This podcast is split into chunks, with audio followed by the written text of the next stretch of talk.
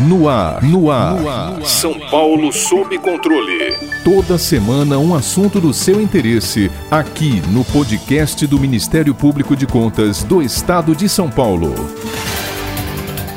Pressionado pela projeção de 4,4% para a inflação em 2021, acima da meta prevista para o ano, o Comitê de Política Monetária do Banco Central elevou a taxa básica de juros da economia de 2% para 2,75% ao ano, no dia 17 de março. Este foi o primeiro aumento da taxa Selic desde 2015. Há quem assegure que a elevação da taxa básica de juros é fundamental para o controle da moeda e a estabilidade cambial, possibilitando a recuperação de parte da credibilidade perdida na condução da política econômica. Enquanto isso, os mais pessimistas avaliam que o Brasil pode estar caminhando para um cenário de estagflação, termo que une as palavras estagnação e inflação, usado para caracterizar uma soma de fatores negativos para a economia. O recente levantamento de uma agência brasileira classificadora de risco de crédito apontou o real em quinto lugar lugar no ranking das moedas de pior desempenho do mundo na comparação com o dólar. O Risco Brasil, que reflete o grau de confiança que o mercado tem na economia e na capacidade de pagamento de um país, disparou nos primeiros meses do ano. Para compreendermos um pouco mais sobre o cenário econômico e monetário que estamos vivenciando, convidamos uma das maiores referências do jornalismo econômico do país, Luiz Nassif, idealizador do portal GGN, o jornal de todos os Brasis.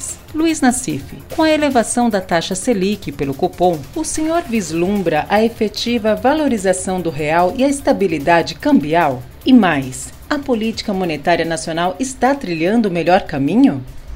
Não, o Banco Central aumentou a taxa Selic, o Copom autorizou o aumento da taxa Selic visando derrubar o câmbio e visando derrubar a taxa, a taxa longa de juros. E não conseguiu. E não conseguiu por uma razão. É, externamente, primeiro que os dois mercados são muito interligados, o mercado do Brasil e o mercado internacional. E há uma percepção hoje, uma recuperação da economia mundial, uma recuperação relativa, o que vai levar o Banco Central americano, o Banco Central europeu a apertar um pouco a política monetária, ou seja, aumentar o os juros lá. Com isso, você vai ter uma valorização do dólar lá, que se reflete aqui numa valorização do dólar internamente. Então a decisão do, do, Banco Central foi tentar se antecipar a esse movimento e ele deu com os burros d'água. Porque o que o mercado leu é o seguinte: o Banco Central está assustado. E como consequência, em vez de derrubar a taxa longa de juros, aumentou a taxa longa de juros. E além disso, o Banco Central, como ele não quis recorrer a depósito compulsório para enxugar liquidez, ele é, é obrigado a rolar esses títulos diariamente do mercado com uma taxa Selic maior. Então aumentou a relação dívida-PIB. Então foi um tiro no pé efetivamente. O senhor compartilha da percepção de que o Brasil pode estar caminhando para um cenário de estagflação? Se sim, quais os fatores que estão motivando tal circunstância? O Brasil já está em estagflação. A questão toda aí é que o índice que hoje é utilizado, inclusive por o Banco Central monitorar aí as metas de inflação, é o IPCA, o índice de preço por atacado ampliado. O IPCA tem um efeito do câmbio, um efeito do dólar e das cotações em alguns preços, especialmente preços de alimentos e transportes. Mas isso aí fica um pouco oculto por conta de outros preços que estão contidos aí pela falta de demanda e pelo isolamento. Quando a gente mede a inflação através do IGP, o Índice Geral de Preços, que daí mede 30% do IGP, é o índice de preço por atacado, aquilo que as empresas pagam. Você tem uma alta no ano aí de mais de 20%. E o que está ocorrendo no interior, o que está ocorrendo com as empresas, é o seguinte: essa alta do câmbio e das cotações internacionais impactou diretamente algodão, afetando toda a indústria têxtil, um conjunto grande de alimentos. Num primeiro momento, as empresas conseguiram repassar os custos, até por conta do auxílio emergencial. Agora, sem o auxílio emergencial, elas não conseguem repassar o custo. Então, você vai ter aí a recessão se ampliando nesse período com a inflação. A inflação, aí, no caso, não depende de demanda, a inflação depende aí dos preços externos e do câmbio. Então, é essa composição que dá a estagflação. Nós já estamos numa estagflação.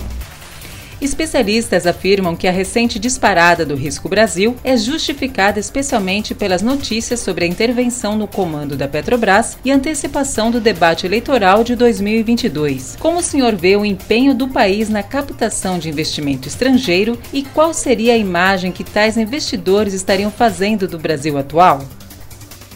O risco Brasil é função de algo muito simples: a economia não cresce. Então você tem todo um jogo do, do mercado e do Banco Central achando que o risco Brasil é função estritamente aí de, da maneira como a taxa de juros longos se comporta, da maneira como o câmbio se comporta, como a dívida pública se comporta. E em toda essa visão, toda a atuação do governo é no plano fiscal, cortando despesa, ou seja, jogando mais para baixo a atividade econômica, e na política monetária, aumentando os juros e jogando mais para baixo atividade econômica. Quando você vê as empresas que estão saindo do Brasil, Ford e outras empresas, qual é o problema? falta de crescimento. Outro dia, um grande fundo europeu anunciou que preferia o Lula ao Bolsonaro. Por quê? Por conta da questão do crescimento. Ou seja, eles enrolaram esse tempo todo situando o risco Brasil como uma questão de títulos públicos.